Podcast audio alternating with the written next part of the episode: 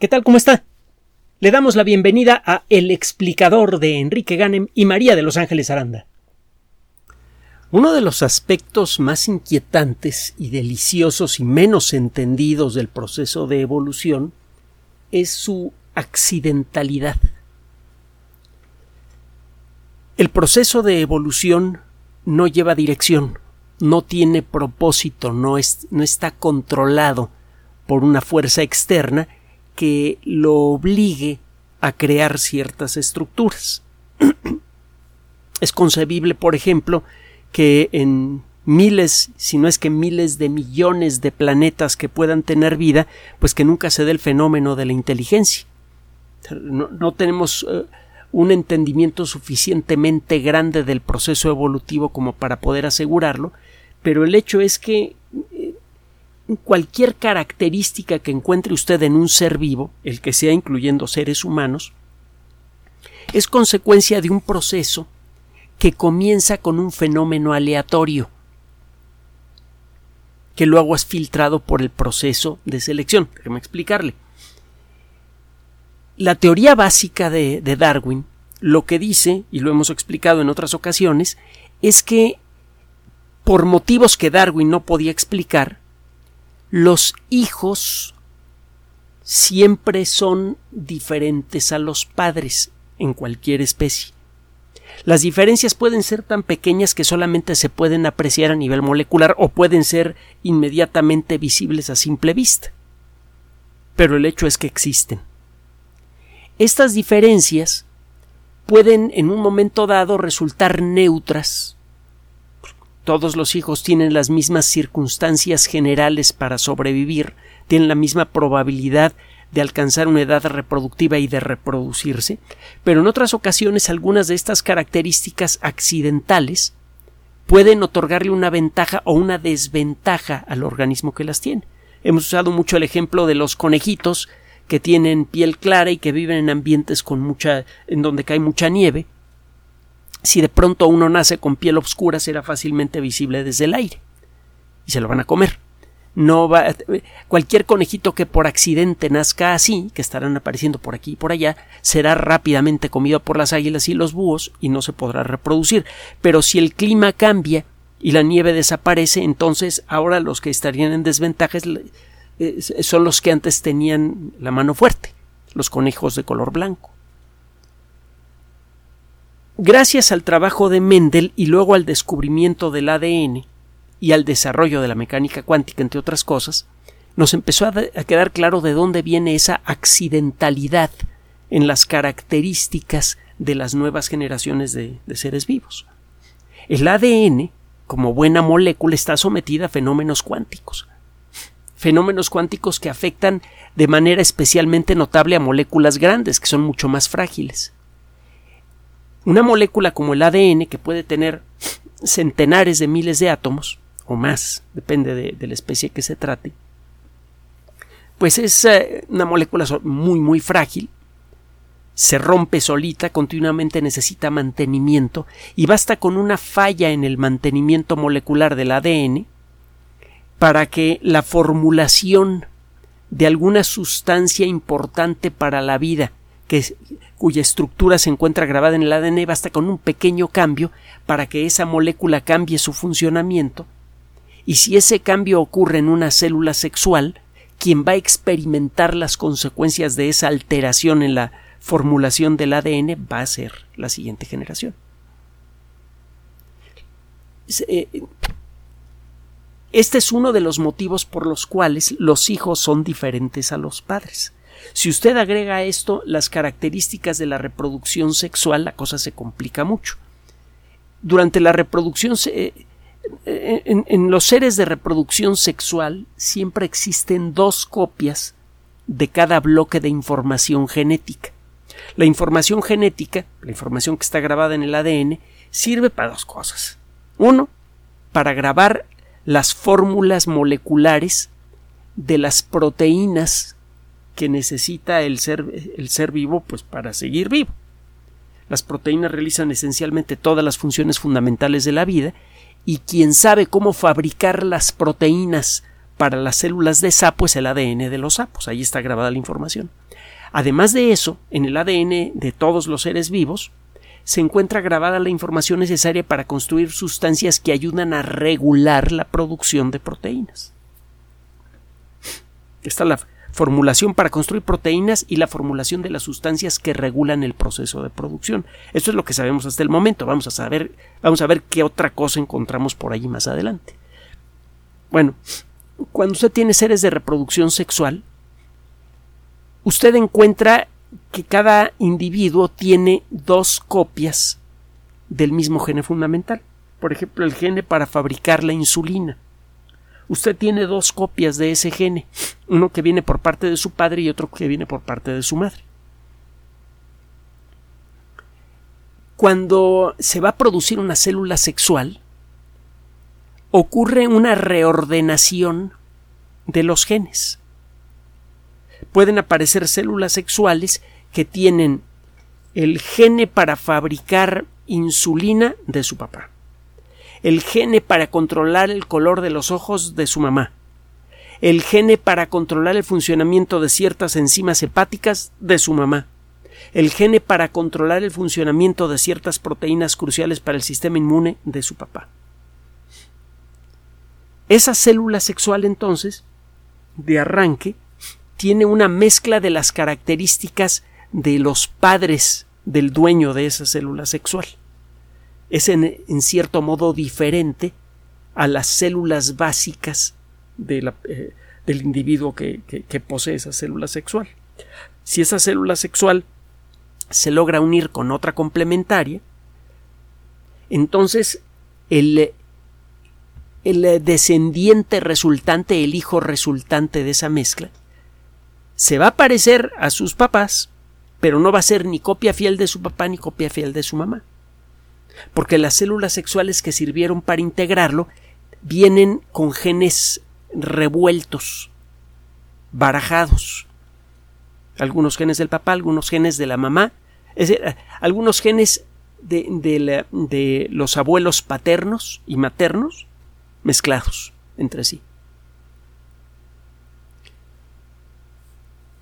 Por un motivo o por otro, por este proceso de revoltura de genes que ocurre cuando se producen células sexuales, o porque puede ocurrir un error en el ADN eh, a la hora de copiar el ADN para fabricar una célula sexual, y ese error no se puede corregir por el motivo que sea, los hijos de cualquier individuo siempre son diferentes a los padres. Y esos hijos van a estar sometidos al mismo proceso de selección natural.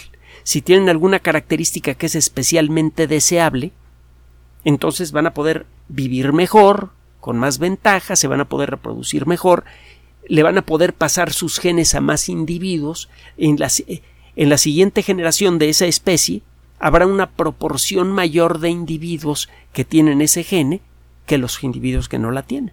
Con el paso de algunas generaciones, las fórmulas viejas de genes dejan de ser muy notables, prácticamente desaparecen, y la nueva fórmula genética es la que pega. Si esto sucede a lo largo de mucho tiempo, aparece una nueva especie. El proceso en cualquier caso es accidental. Y en ese sentido es impredecible. Es más, es caótico. Si usted pudiera regresar en el tiempo, digamos, a la época de sus abuelos y echar a andar de nuevo el, eh, proceso de, de, eh, de generación de, de nuevos individuos, es muy poco probable que sus padres, los de usted, tuvieran exactamente las mismas características físicas moleculares que las que tuvieron en realidad. En un universo paralelo en donde se repite exactamente la misma historia, lo más probable es que la fórmula genética interna de sus padres sea diferente en ese universo paralelo que en este. Es, eh, es un proceso completamente aleatorio y completamente, por lo mismo, le decía yo, impredecible. El caso es que estos pequeños accidentes moleculares, estos pequeños cambios accidentales en las fórmulas de los genes o en la mezcla de genes que recibe un individuo, En muchas ocasiones producen desventajas. Los individuos que las tienen no se reproducen bien, desaparecen al poco tiempo, pero a veces otorgan ventajas muy especiales. Esos individuos se reproducen mejor. Este proceso repetido a lo largo de mucho tiempo puede producir estructuras verdaderamente o funciones verdaderamente espectaculares, como puede ser el enorme tamaño de los dinosaurios o la inteligencia en los seres humanos. Este proceso muchas veces parece acelerar cuando ocurren cambios importantes en, ah, por ejemplo, en el ambiente. Un cambio ambiental. Los continentes se están moviendo lentamente, lo hemos comentado en muchas ocasiones, lo hemos podido ver y de hecho lo sufrimos con alguna frecuencia aquí en México y en otros países eventualmente dos continentes que estuvieron separados por, eh, por muchos kilómetros y a lo largo de mucho tiempo se, se pueden volver a tocar. Cuando esto sucede, las especies de ciertos organismos de un continente brincan al otro y viceversa. Cuando esto pasa, suele suceder que algunas de las especies del continente A estaban relativamente contenidas por sus depredadores, al entrar al continente B se encuentran con un territorio en donde no hay depredadores que los puedan detener y se empiezan a reproducir a lo bestia. Esa especie, cuya presencia era relativamente menor en el continente A, porque los predadores contenían la reproducción de los miembros de esa especie, se vuelve un invasor espectacular en el continente B porque no hay quien la contenga pasa con las enfermedades, pasa con las hierbas, pasa con eh, mamíferos como los ratones. Hemos visto muchísimos ejemplos de este tipo.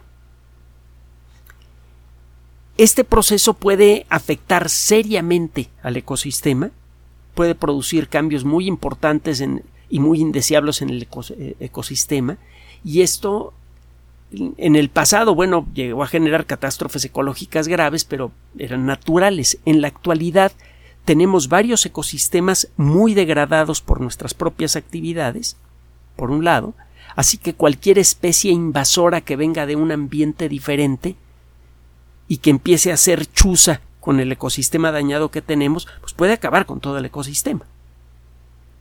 se vuelve una catástrofe mayor la llegada de una especie invasora. Eso por un lado. Y por otro lado, nosotros, estamos llevando muchas especies invasoras de un lado al otro del mundo en forma inadvertida. Por ejemplo, en los grandes barcos de, carga se, eh, eh, permite el acceso de agua a unos tanques especiales para lastrar el barco y darle más estabilidad. Y muchas veces cuando llegan a destino estos barcos descargan esa agua que puede tener larvas de moluscos que no son típicos de la zona a la que llegó el barco y estos nuevos moluscos se comienzan a reproducir de pronto en ambientes donde a veces no tienen competencia y acaban con los moluscos locales. Si estos moluscos sirven de base para los ecosistemas locales, muchos peces de pronto no encuentran qué comer, si estos moluscos servían de base para la economía local, de pronto la gente que se dedicaba a la marisquería se queda sin qué comer, etcétera, etcétera, etcétera. Hay muchos casos de esos. También Está el caso de los animales que son transportados, por ejemplo, en cajas de, verduras o de frutas. Está el caso de la araña bananera, una de las pocas arañas realmente venenosas, peligrosas del mundo. Foneutria es el, el género. Foneutria se escribe con pH, significa asesina. Foneutria es una araña más o menos grande, del tamaño de un ratón de computadora o más grande que se parece vagamente a una tarántula. Las tarántulas producen picaduras dolorosas, pero normalmente no son letales. Dejan, sí son muy escandalosas, pero rara vez requieren de una atención médica especializada. Pero Foneutria produce un dolor agudísimo que rápidamente lleva a una persona a un hospital y si no es atendida rápidamente esa persona corre un riesgo de muerte importante. Una picadura especialmente desagradable. Y es eh, relativamente común las muertes por foneutria entre las personas que trabajan en, cultivos de bananas, porque estas arañas les gusta treparse en las pencas de, de, plátano. Y cuando estas personas cortan la penca y se la echan al hombro, a veces la araña sale en la penca y les pica en el cuello. Y en términos generales, mientras más cerca de la cabeza está el sitio de picadura de algún animal venenoso, el riesgo de muerte es mayor, sea una serpiente de cascabel, sea un escorpión, sea una araña venenosa. Entonces, Foneutra tiene muy mala fama y eh, desde hace algunas décadas el, número de picaduras reportadas de Foneutria en eh, eh, países en donde no existe la, normalmente la especie ha ido aumentando y se ha podido rastrear este proceso a la importación accidental de estas arañas en cargas de plátano. Y ejemplos como estos pues, hay muchísimos. Bueno, ¿cuál es el rollo del día de hoy? Ahí le va. En Europa existen eh, eh, graves problemas de conservación ambiental porque, bueno, Europa fue el, sitio en donde la civilización se desarrolló con más rapidez y con mayor variedad. Ah, hubo varios centros de generación de civilización en el, en el mundo, en China, en la India, en algunos rincones de Latinoamérica, de lo que ahora es Latinoamérica, pero ciertamente el lugar en donde se desarrolló con mayor rapidez y mayor variedad lo que ahora llamamos civilización fue en Europa. Y en, bueno, en la zona general del Mediterráneo, principalmente en Europa. Como consecuencia de eso, se desarrolló una gran población rápidamente en Europa que continuamente tomaba recursos del ambiente tenemos muchos ejemplos de cómo eso tuvo un impacto ambiental negativo en todos lados. Por ejemplo, aquí en, eh, México y eh, en, Belice y Guatemala, hay evidencia que sugiere que los mayas podrían haber eh, arrasado con partes importantes de la selva como consecuencia del esfuerzo que hicieron para construir sus grandes ciudades. Y eso les pasó factura. parece que cuando menos en parte, el colapso de la civilización maya quizá podría estar relacionado con la destrucción ambiental que generó esa civilización. Es una eh, teoría que todavía falta por verificarse, ¿eh? pero hay, hay motivos para creer que cuando menos tiene parte de cierto. Y lo mismo se puede decir de otras civilizaciones en distintas partes del mundo. En Europa hubo grandes eh, bosques que fueron arrasados, sobre todo durante la Edad Media, por ejemplo, eh, los árboles eran la principal fuente de todo, materiales de construcción, eh, materiales para hacer fuego, fundamental para mantenerse vivo en, ambientes donde en invierno la temperatura puede caer por abajo de los 20 grados bajo cero, etcétera, etcétera. La madera se usaba para todo, desde decoración hasta eh, cocinar alimentos, pasando por lo que usted quiere y como consecuencia de esto fueron arrasados muchísimos bosques. En eh, el último siglo, siglo y medio, y como consecuencia de un proceso de adaptación de la civilización europea a estas cuestiones, poco a poco eh, la, civilización europea aprendió a conservar sus bosques. Por ejemplo, en, en Francia tienen un proceso de, silvicultura, de explotación más o menos racional de, los bosques muy avanzado. El problema es que este proceso es muy vulnerable. Siembra usted eh, ciertas regiones, ciertas zonas con árboles, eh, va sembrando eh, en, años sucesivos en hectáreas más o menos contiguas las mismas especies de árbol, y cuando termina este ciclo, la primera hectárea que usted sembró ya está lista para ser, para ser talada. Si usted hace este proceso de la manera apropiada y toma tiempo establecerlo, cada año siempre tiene suficientes hectáreas de árboles listos para ser talados y un montón de hectáreas que están en proceso de recuperación forestal, haciendo crecer árboles en distintas etapas. Es un proceso como de rotación de cultivo, pero de, cultivo de árboles. Y eh, este proceso es muy productivo, pero al mismo tiempo es muy vulnerable. Tiene usted muchísimas hectáreas de, bosques artificiales que están eh, sembrados con árboles de la misma especie. Si llega un bichito invasor que sea especialmente bueno para atacar a esas especies de árbol, pone en riesgo a toda la industria silvícola de un país. y a la estabilidad de lo que queda del ecosistema en esos lugares. Nosotros aquí en la Ciudad de México, y bueno, pasa, está pasando ahorita en buena parte del mundo, estamos viendo un ejemplo de esto con las palmeras. Hay varios bichos diferentes, hay unos hongos y también unos escarabajitos por allí, que pueden atacar a las palmeras de manera muy efectiva, en poco tiempo las matan. Si usted echa un vistazo a las calles de la Ciudad de México que tradicionalmente han tenido palmeras, verá que en muchos casos estas palmeras ya se murieron. Un bichito que sea especialmente efectivo para atacar a las palmeras rápidamente puede eh, eh, acabar con miles de ellas si éstas están colocadas a corta distancia una de la otra. Y esto pasa mucho en Europa con sus uh, árboles, eh, con sus pinos y árboles hermanos del pino. Los abetos, por ejemplo. hay millones de coníferas y de, también de otros, de otros grupos de árboles que han sido destruidos por eh, el ataque de, una, de, la larva de un escarabajo. El escarabajo de la corteza, eh, el escarabajo eh, cortesano eurasiático. Con cortesano me refiero a que le gusta comer la corteza, que se aloja debajo de la corteza del árbol. El ah, nombre científico es Ips Typographus. Ips es IPS. Es el nombre genérico de este bichito. Este bicho es, eh, parece imparable. Una vez que ataca un árbol es prácticamente imposible de salvar. Y brinca rápidamente de un árbol a otro. Si usted tiene muchos árboles susceptibles, basta con que se enferme uno para que al cabo de pocas semanas tenga usted un montón de árboles enfermos.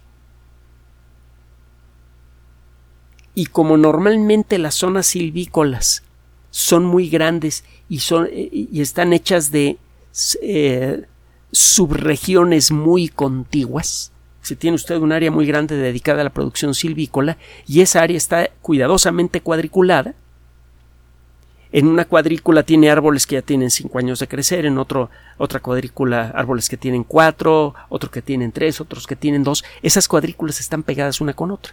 Si el bicho cae en una esquinita de una cuadrícula, al cabo de un rato lo tiene usted en todas partes. En los árboles de tres, de dos, de un año. Y se los come rapidísimo. El, bueno, relativamente rápido. Este bicho, que eh, por cierto prefiere los árboles maduros, es muy difícil de, detectar a simple vista. Tiene usted, usted que acercarse al árbol, mide medio centímetro de largo y generalmente está debajo de la corteza, así que también es más difícil de, encontrar una inspección visual. Y eh, lo que, no acaban lo que no acababan de entender muchos expertos es por qué demonios este bicho había resultado ser tan efectivo para atacar a los árboles europeos, considerando que el bicho no había tenido contacto previo con árboles europeos. de, dónde le salió esa capacidad para atacar con tanta facilidad a especies de árbol con los que supuestamente nunca había tenido contacto antes? Mm, ya le platiqué que el proceso evolutivo es eh, accidental. Si alguno, alguna de las millones y millones de larvas de este bicho en algún momento desarrolló alguna facilidad especial para atacar a estos árboles, pues al cabo de poco tiempo ese bicho se reprodujo a lo bestia y eso, eso podría haber iniciado todo este proceso. Es un poco lo que pasó con el coronavirus. SARS-CoV-2, bueno, parece que tenía ancestros moleculares en algunos bichos, quizá murciélagos. Y bastaría con una pequeña mutación accidental en, en el ARN, el material genético de ese ancestro del SARS-CoV-2 para convertirlo en un virus capaz de infectar humanos. Parece que eso fue lo que pasó. Pues lo mismo pasó aquí. Es un proceso accidental. Pero bueno, el saber que se trata de un proceso accidental, etcétera, etcétera, no nos sirve de mucho para saber cómo podemos evitar este problema, cómo podemos eh, contenerlo. Bueno, gracias a un trabajo reciente que fue publicado en la revista PLOS Biology, em, empezamos a tener una idea de lo que se puede hacer, una idea bastante clara. PLOS, recuerde que es el acrónimo de Public Library of Science, una organización internacional que se dedica a publicar gratuitamente trabajos de investigación en el mundo de las ciencias de la vida en forma completamente gratuita. Son trabajos de veras muy buenos. La primera revista de este grupo se llamó Plus One, la, revista número uno. De entonces para acá, y como hemos comentado en otras ocasiones, han construido nuevas revistas. les llegan tantos artículos de investigación tan buenos que en lugar de tratar de publicar una revista electrónica supergigante, lo que hacen es segregar los artículos. Mira, aquí tengo 20 artículos de genética, y aquí tengo 50 artículos de biología computacional, y aquí tengo de esto, y aquí tengo de esto, y aquí tengo de esto. Entonces, después de analizar durante un tiempo qué tantos artículos están recibiendo, crearon revistas especializadas.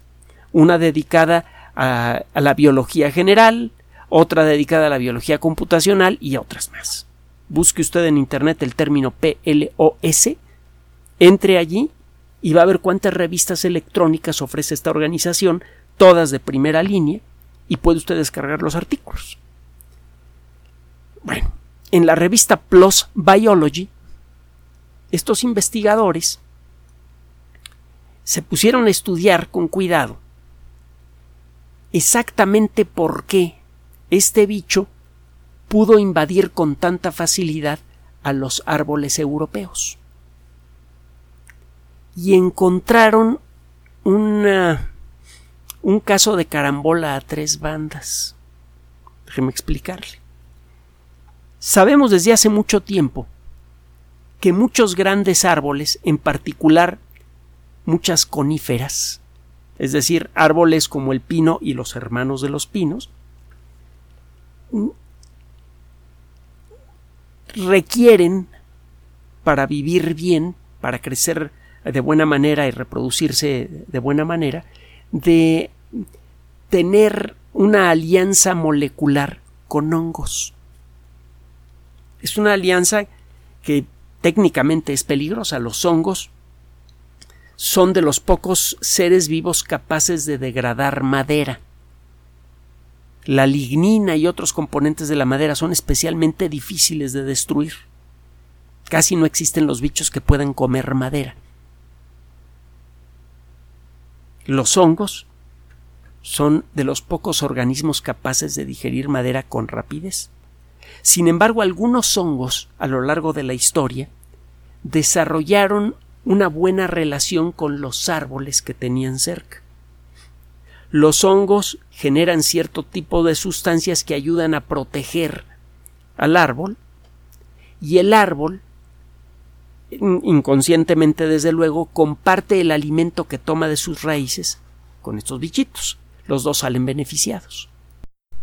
Este proceso normalmente es bueno, pero en este caso le salió mal al árbol. Verá usted. Eh, se han identificado varios eh, géneros de hongos que normalmente viven en forma simbiótica con eh, abetos, con pinos y, otras coníferas en Europa. Hay unos géneros como Grossmania, Endoconidiófora y Ophiostoma. Son géneros de hongos bien conocidos. Un árbol normal de ciertas especies. Ahora resulta, ahora resulta Ahora, resulta que estos hongos, como parte de, de lo que hacen en su vida, es tomar algo de la resina que produce el árbol y la descomponen. Entre otras cosas, estos hongos comen algo de la resina del árbol. Y al destruir las sustancias de la resina, estos hongos, desde luego inadvertidamente, producen sustancias que se evaporan con facilidad y que pueden llegar a grandes distancias. Aquí le va un ejemplo de, de lo accidental de la evolución. Resulta que estas sustancias, en forma completamente accidental, son poderosamente atractivas para estos escarabajos. Y esto permite explicar por qué los árboles de pronto parecen ser atacados por miles de escarabajos al mismo tiempo. Hay algo que parece atraer a los escarabajos a ciertas especies de árbol. Y ese, ese algo son las sustancias olorosas que generan los hongos que conviven con el árbol y que normalmente le ayudan al árbol a vivir bien. Este descubrimiento acaba de dar una clave, primero un, un, ejemplo más y muy interesante de cómo funciona la evolución. Cómo una ventaja biológica puede volverse desventaja cuando cambia algún factor ambiental. Normalmente el tener a ese hongo metido en el árbol le viene bien al árbol, le ayuda en mucho a sobrevivir y a crecer bien, rápido, fuerte. Solo que en estas circunstancias, cuando llegó este bichito a esta zona, se convirtió en un problemón tremendo porque eh, el, el, trabajo mismo de ese hongo es el que propicia el ataque. Ahora, por otro lado, gracias a este descubrimiento, los investigadores del Instituto Max Planck para Ecología Química un nombre muy interesante para un instituto de investigación, están desarrollando nuevas técnicas para proteger a los árboles europeos con gran efectividad. Ahora que saben qué aromas pueden atraer con mucha fuerza a los escarabajos, pueden mejorar las trampas que habían construido. Eh, se habían construido trampas para atraer escarabajos y echárselos, eh, cargadas con feromonas. Las feromonas son hormonas que pueden eh, que se eh, literalmente disuelven en el aire y pueden viajar a grandes distancias. Las feromonas generalmente tienen un papel sexual sirven para atraer miembros del sexo opuesto, esto es muy común en los insectos, pero tienen un distinto grado de funcionalidad en muchos otros organismos, supuestamente incluso en seres humanos, aunque esto no es muy muy claro que digamos. Pero bueno, el caso es que las feromonas pueden hacer que una, eh, una polilla pueda atraer a miembros del sexo opuesto a muchos kilómetros de distancia, incluso en cantidades muy pequeñas. Bueno, se colocaron trampas con feromonas para estos escarabajos, pero nunca pudieron atraer a muchos escarabajos. Las trampas como que, como que los escarabajos por alguna razón no le hacían caso a esas trampas. Parece que en, en, el caso de estas especies las feromonas no juegan un papel muy importante en la reproducción. Igual que en los seres humanos parece que las feromonas no, no, no juegan un papel así muy especial en la atracción entre, entre miembros del sexo opuesto, pero las nuevas trampas, las trampas de nueva generación que están desarrollando estos investigadores, involucran a feromonas, que siempre sí ayudan un poquito a atraer a estos escarabajos, y también van a incorporar las sustancias que ya han sido caracterizadas y que son producidas por la acción del hongo. Estas trampas incluyen eh, algo parecido al pabilo de una vela que está emitiendo continuamente vapores de las sustancias que sirven para atraer insectos, e incluye como parte de su diseño una trampa que puede tener insecticida o algún otro principio que permita capturar y destruir a los insectos que se acerquen. Se estima, con base en las primeras pruebas que se hicieron, que las nuevas trampas podrían volverse muy muy efectivas para atraer a la mayoría de los escarabajos que se encuentran en una cierta región. Esto podría permitir el uso inteligente de estas, ah, de estas trampas, podría reducir en mucho los ataques tanto a, bosques naturales como a regiones silvícolas que actualmente están siendo devastadas por este bichito. Este descubrimiento además podría abrir el camino para crear otras estrategias similares para proteger a otros a otros elementos del ecosistema vegetal y no solamente en Europa del ataque de bichos invasores. Poco a poco y gracias a un nuevo entendimiento del fenómeno evolutivo, estamos generando tecnología basada en ese conocimiento. La evolución ya no solamente nos sirve para explicar cómo es que la vida llegó a ser lo que es. La teoría de la evolución, apoyada en la biología molecular y en otras disciplinas, se está convirtiendo en una herramienta para la construcción de tecnología que nos permita conservar, proteger el ecosistema terrestre.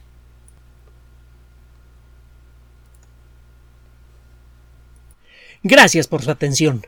Además de nuestro sitio electrónico www.alexplicador.net, por sugerencia suya tenemos abierto un espacio en Patreon, el explicador Enrique Ganem, y en PayPal, el explicador patrocinio por los que gracias a su apoyo sostenemos este espacio. Puede usted descargar gratuitamente estos audios en formato MP3 en Spotify y en iTunes como El Explicador sitio oficial y en SoundCloud como El Explicador y con formato de video en YouTube en El Explicador sitio oficial. Recuerde nuestras redes sociales de siempre, Twitter Enrique-Ganem y en Facebook Enrique Ganem sitio oficial, El Explicador y los grupos que usted ya conoce. Finalmente, el explicador siempre somos María de Los Ángeles Aranda y Enrique Ganem. Gracias.